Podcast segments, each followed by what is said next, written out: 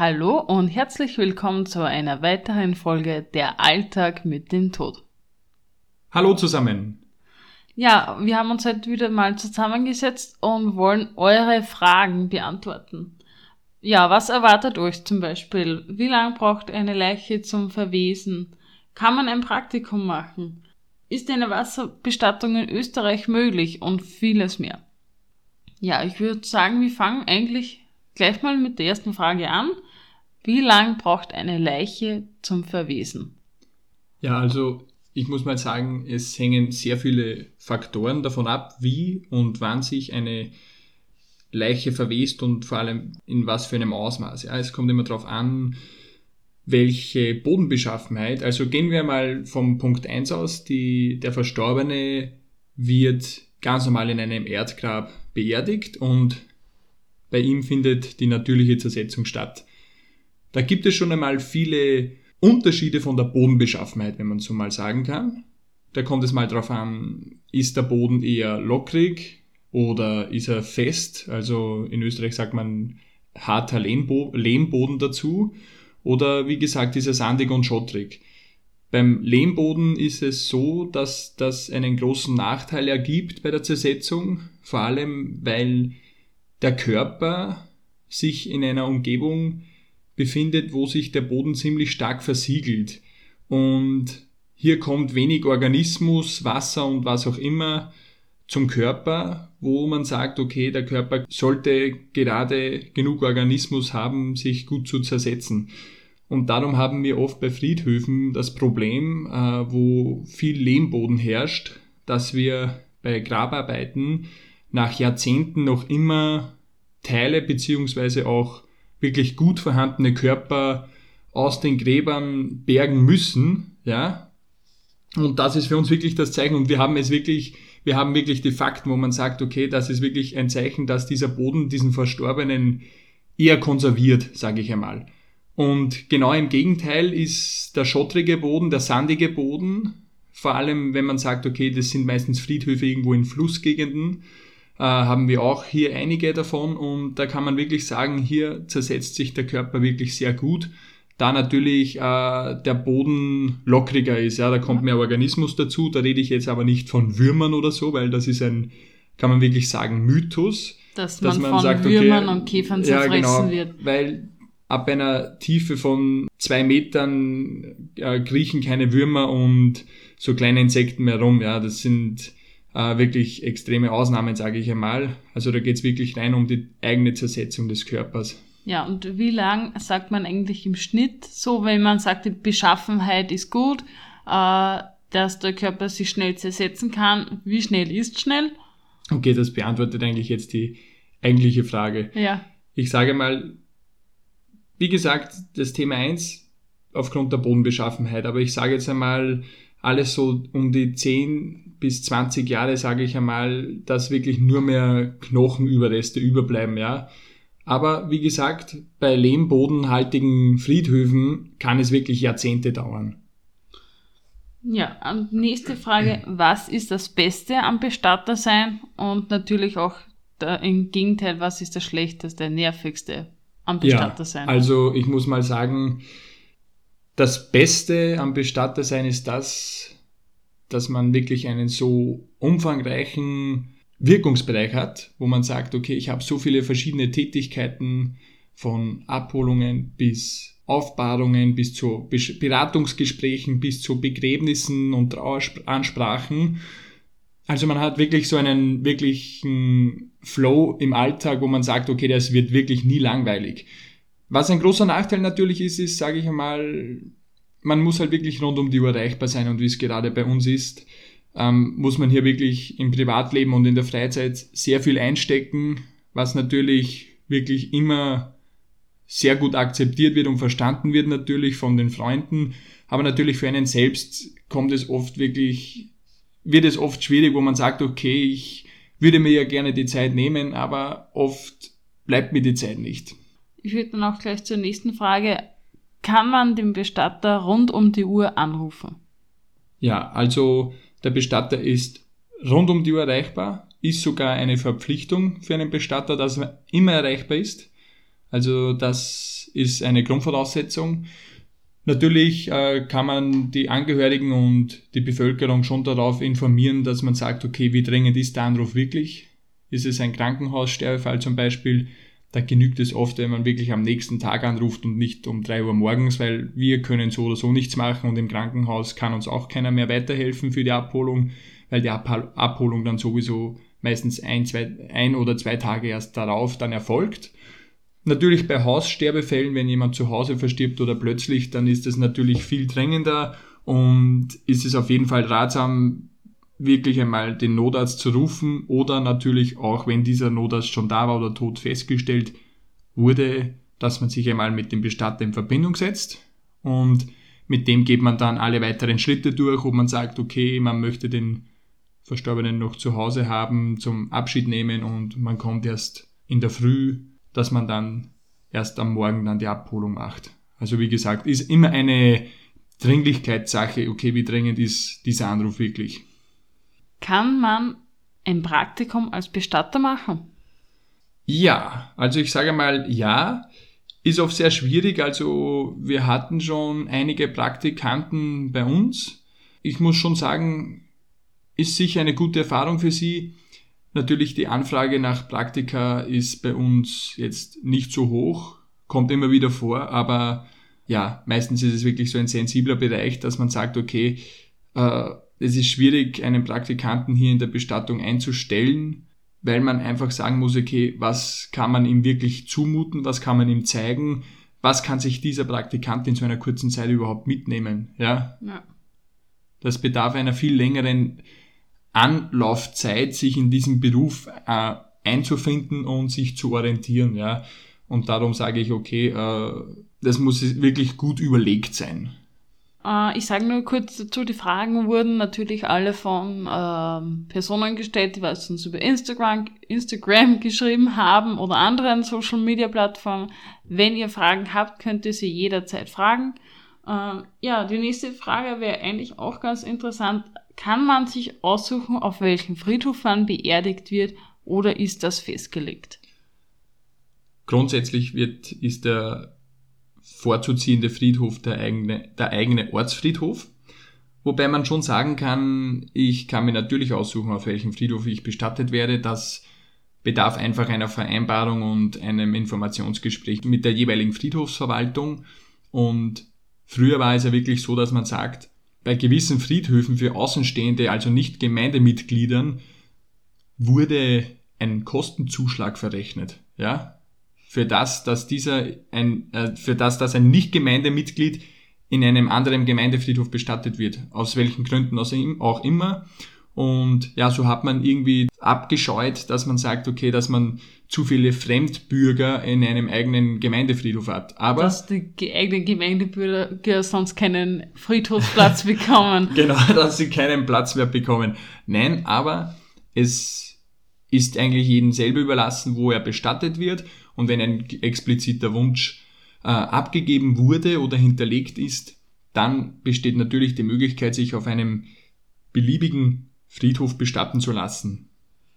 Wenn wir schon beim Thema Bestattung sind, äh, muslimische Religion, wie läuft das in Österreich ab? Wie werden Muslime begraben? Weil die haben ja, kurze Info, explizite äh, Vorstellungen und Voraussetzungen und wie geht ihr in Österreich damit um? Natürlich ist es wichtig, die verschiedenen Religionsgemeinschaften äh, wirklich gut zu beraten und gut zu betreuen und meistens hat man hier eher einen muslimischen Ansprechpartner und auch den sogenannten Imam. Ja, ich sage mal, mit denen arbeitet man dann zusammen und äh, organisiert dann ein dementsprechendes Begräbnis. Für, ich sage mal, muslimische Bestattungen gibt es meistens eigene Friedhöfe, oder auch in Städten gibt es äh, teilweise auch eigene Sektoren, wo wirklich speziell für Muslime oder andere Religionsgemeinschaften besonderes Plätzchen am Friedhof dann auch vorhanden ist. Und ja, es gibt natürlich auch in den größeren Städten wirklich spezielle Friedhöfe auch für verschiedenste Religionsgemeinschaften. Wenn ihr wollt, wenn wir näher auf andere Religionen und deren Bestattungen eingehen, würden wir uns ähm, sehr gerne um ein kurzes Feedback freuen, weil ich glaube, das würde nämlich auch sehr interessant werden, weil es eigentlich ziemlich viele Unterschiede gibt. Aber mhm. gehen wir jetzt von der normalen Bestattung weg und gehen wir zu der Wasserbestattung. Ist eine Wasserbestattung in Österreich möglich? Wenn ja, gibt es hierzu Regelungen? Ja, also eine Wasserbestattung ist speziell und genau geregelt, ja, wie sie abzulaufen hat. Ein Interessent, der sich für so etwas äh, interessiert, interessiert sage ich einmal, soll sich einfach bei dem jeweiligen äh, Bestattungsunternehmen des Vertrauens einmal informieren, welche Möglichkeiten es in der Umgebung gibt.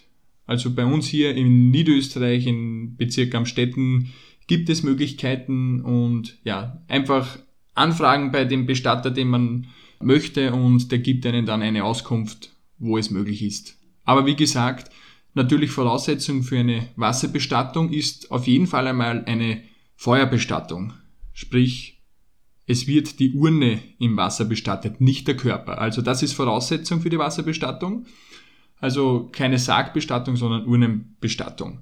Und, ja, was sollte ich da, ja, genau, das wollte ich jetzt noch sagen. Es bedarf dann auch noch einen Bescheid. Man braucht für diese Gemeinde, wo diese Urne bestattet wird, einen Genehmigungsbescheid des Aber Gemeindeamtes. Das organisiert alles der Bestatter. Genau, das organisieren wir. Diesen Bescheid benötigt man deswegen, weil es sich hierbei um eine Bestattung außerhalb einer Friedhofsanlage hält, ja, und dass die Urne außerhalb eines Friedhofes bestattet wird und dieser Bescheid wird dann von, wie gesagt, schon von der jeweiligen Gemeinde dann ausgestellt.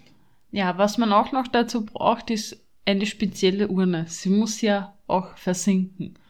Also kann, wie kann man sich vorstellen, ist das jetzt schwerer, ist das jetzt äh, leichter, inwiefern? Ja, also es handelt sich hierbei vor allem einmal um eine Naturstoffurne, ja, die speziell für Wasserbestattungen gemacht wird. Diese Urne hat meistens wo Öffnungen, wo Wasser eindringen kann, denn eine Urne hat natürlich auch Luft drinnen und die Urne ist ja dicht verschlossen und die würde ja nicht untergehen.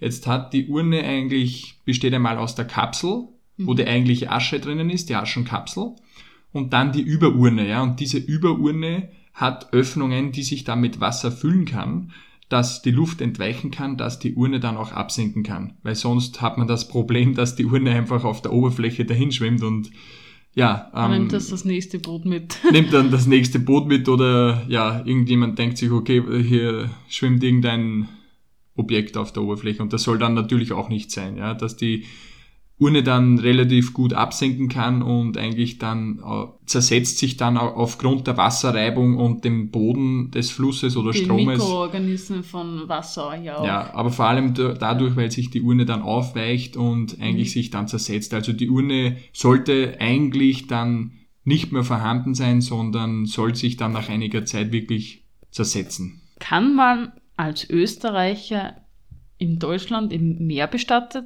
werden? Ja, das ist eine gute Frage. Geht.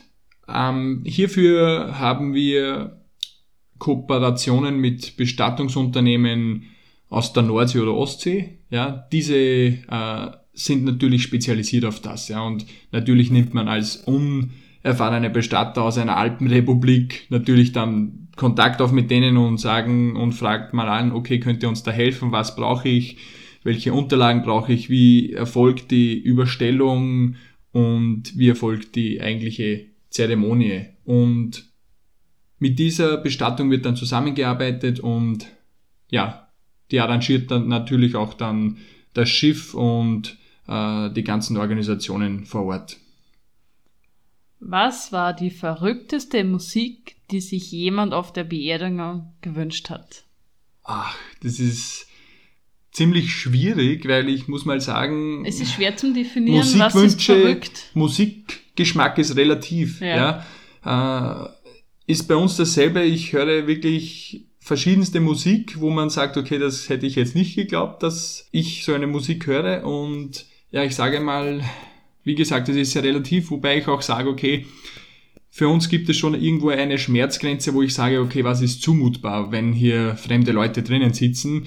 Natürlich muss ich mir dann als Angehöriger dann denken, okay, äh, welche Musikart kann ich wirklich einem anderen zumuten, ja, weil nicht jeder mag diverse Musik.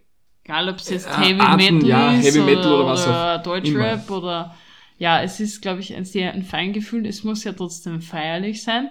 Ja, natürlich, wenn sich der Verstorbene das gewünscht hat, versucht man sich also es zum Erfüllen, aber es ist trotzdem schwierig, dass man sagt, okay, die Musik passt jetzt, ich kann jetzt nicht, weiß ich nicht, von Rammstein irgendeinen Song nehmen, der was überhaupt nicht zum Thema passt, auch wenn es, man kann es anders gestalten. Also man kann schon sagen, okay, ich wähle ein passendes Lied aus, aber wenn es jetzt irgendwas mit Gewalt oder Drohungen oder hin und her, das kann ich mir eigentlich schlecht vorstellen. Wäre, wär, glaube ich, auch nicht so gut und da wären die Gäste sehr schockiert. Ja, ich muss schon sagen, das ist dasselbe. Ähm, was ist feierlich? Was ist für einen feierlich? Das ist wieder relativ. Jeder hat eigene Ansichten von einer feierlichen Trauerfeier und da wird es dann wirklich heikel, dass man ein gutes Beratungsgespräch mit den Angehörigen führt und ähm, selbst als Berater ein bisschen Mut dann zusammenbringt und sagt, okay, ähm, auch wenn die Angehörigen das als richtig empfinden, muss man das natürlich auf alle dann irgendwie äh, ausbreiten und sagen, okay, ist es, zu, wie, wie man schon gesagt hat, ist es zumutbar oder nicht, aber wir hatten auch schon Rap-Musik mit wirklich ein bisschen ja, speziellen Ausdrücken, wo ich gesagt habe, okay, ja, das muss man halt irgendwie dann dazu sagen, wenn es wirklich der Wunsch ist. Es ist wirklich der Wunsch des Verstorbenen gewesen, Und diese nicht, dass Musik die Leute denken, das hat jetzt der Bestatter ausgewählt. Genau, weil das Problem hatten wir schon zum Beispiel einmal. Also da wurden wir gefragt, okay, das, ähm, das hat sich jetzt angehört, dieses bei dem Lied wie eine, Mus äh, eine Geburtstagsfeier zum Beispiel, ja. Da hat man dann gesagt, okay, ähm, ja, das war aber der Wunsch vom Verstorbenen. Der wollte dieses Lied haben, weil er wollte nicht, dass Leute traurig sind über ihn. Und natürlich wird das dann komple komplett anders verstanden, weil die Leute denken sich dann ansonsten, äh, was hat sich der Bestatter hier für eine Musik ausgesucht? Was hat er sich dabei gedacht? Also die Ja. Leute hinterfragen schon sehr viel und Nicht, natürlich dann denken, geht es, natürlich geht es hier um unser Unternehmen auch Ja. und es soll dann keinen Schaden davon, davontragen, ja, dass man das heißt, okay, der, der Bestatter, der Bestatter spielt spielt- Musik ab, die was jetzt Gewalt oder irgendwelche Drohungen beinhaltet. ist ein heikles Thema und sollte auch wirklich Ja. heikel behandelt werden mit den Angehörigen. Aber was war so ein Song, wo du dir gedacht, gedacht hast, so, wow, den habe ich auch noch nie gehört auf der einer Trauerfeier, das ist jetzt mal okay cool oder jetzt mal komplett was anderes? ACDC, Highway to Hell, ja. Das, Okay. ah, ja, das äh, habe ich schon gehört, da kommt einem dann wirklich das Schmunzeln, aber das hatten wir schon gehört, ja. ja, da, Das ist nur so ein abstraktes Beispiel davon, ja, was wir im Bestatteralltag alles so erleben. dann kommen wir auch zur letzten Frage. Wie schaltet man als Bestatter ab? Also wie gehst du, gehst du mit der Arbeit nach Hause, nimmst du sie mit nach Hause oder kannst du das ohne guten, also mit gutem Gewissen nach Hause gehen und deine Freizeit leben? Mhm. Ja, also wie du schon weißt, äh, natürlich trägt man die Arbeit mit nach Hause. Ne? Das ist, ich sage mal, das ist wirklich eine Lüge, wenn jemand sagt, nein, ich hinter mir die Tür zu und dann bin ich im Privatleben. Also ich sage mal, wenn man mit Leib und Seele Bestatter ist, geht so etwas nicht. Man lebt den Beruf als Bestatter. Man lebt das Leben wirklich nach dem Beruf. Und äh, so blöd es auch klingt, aber gerade in so einem Beruf, wie es bei uns ist, oder wo, wo es vielleicht um Menschen geht, oder allgemein, ja, man wird auch im Privatleben sehr viel gefragt über den Beruf, ja. Ähm, ja, machst du das und das, aber das habe ich, glaube ich, eh schon mal bei einer Folge beantwortet. Aber genau da fängt es wieder an, wo man sagt, okay, ich möchte vielleicht wirklich abschalten, aber dann kommst du irgendwo hin und wirst gefragt, hey, äh, weißt du da was davon? Ist der Maxi Mustermann da verstorben? Hast du da was mitbekommen? Und wie ist er verstorben? Und nee, weißt du von diesem Todesfall etwas? Oder äh, habt ihr das Begräbnis dort und dort gemacht? Oder dann kommt wieder jemand, ey, ich habe dich letztens bei einer Traueransprache gesehen, Ma, das war wirklich so schön, wie bekommst du das zusammen? Und wie, wie funktioniert das? Und wie hältst du das aus? Und da fängt es dann wieder an, wo man eigentlich wieder tiefsinniger in die Materie reingräbt im Privatleben, wo man eigentlich sagt, okay, ähm, ich bin jetzt wirklich nicht in der Arbeit, aber wie gesagt, der Beruf ist des Bestand. Aber trotzdem schön zu wissen, wenn, dass die Leute an den Themen interessiert sind und dass es nicht mehr so ein Tabuthema ist. Natürlich und ja, ich finde, es ist schöner, wenn man angesprochen wird über den Beruf und gefragt wird, als, wär- als wäre es nicht so. Ja, ich sag, mich freut es immer wieder, dass so oft wertschätzende äh, Mitteilungen und Botschaften übermittelt werden und das freut mich wirklich ganz besonders und das motiviert einen auch dann dazu. Aber wie man dann am besten abschaltet, wollte ich noch sagen, ich sage mal, wie du schon weißt, das Fitnessstudio und die regelmäßigen Workouts sind die besten Stresskiller für mich, wo ich sage, okay, da kann ich wirklich überschüssige Energie ablassen, die sich vielleicht zusammen äh, gesammelt hat äh, im Laufe der Woche oder im Laufe des Tages und das ist für mich wirklich das Beste. Und natürlich auch hin und wieder die gemütlichen Meditationsübungen, wo uns immer wieder mal unsere Katzen auch besuchen und mitspielen oder mit Stören. meditieren. Ja, aber wie gesagt, wir sind da, dazu hier da, dass wir ja über alles aufklären, was den Tod und den Alltag mit dem Tod betrifft. Daher, falls ihr noch Fragen habt, stellt sie uns gerne per Instagram, Facebook oder ja. Ansonsten freuen wir uns schon auf das nächste Mal, wenn ihr wieder bei uns einschaltet. Bis zum nächsten Mal.